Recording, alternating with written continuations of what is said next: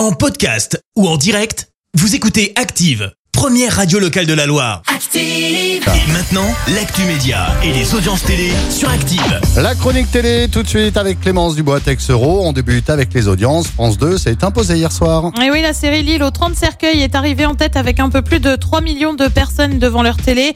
Ça représente 15% de part d'audience. Derrière, on retrouve M6 et l'émission Mariée au premier regard. TF1 complète le podium avec la série Clem. Comment ça, comment ça? Les fans de la série Squid Game vont devoir être patients? Eh bah ouais, le Oh créateur de la série a enfin donné une date pour la diffusion de la deuxième saison et le moins que l'on puisse dire, bah c'est que c'est pas pour tout de suite hein, et pour cause c'est prévu pour fin 2024. Je vois tes yeux Ah. s'ouvrir tout grand, soit dans un an et demi. Si je me trompe pas, ça reste moins que pour la première saison où il avait fallu 13 ans hein, au créateur pour l'écrire. En attendant, bah ça a cartonné et pour cause 132 millions de personnes ont regardé la série dans les 23 jours qui ont suivi la sortie de la série sur Netflix. Ça va aller?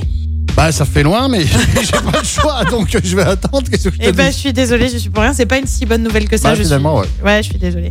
Et puis, il est connu pour avoir notamment animé le Big Deal sur TF1. Vincent Lagaffe est en fauteuil roulant. Ça va pas fort hein, pour l'animateur et pour cause. Il a été victime d'un accident. Ça remonte au 22 mars dernier. Il s'est en fait cassé la jambe. Du coup, pour le moment, bah, pas le choix. Il est obligé de se déplacer en fauteuil. Il a en effet 25 agrafes le long de la cheville.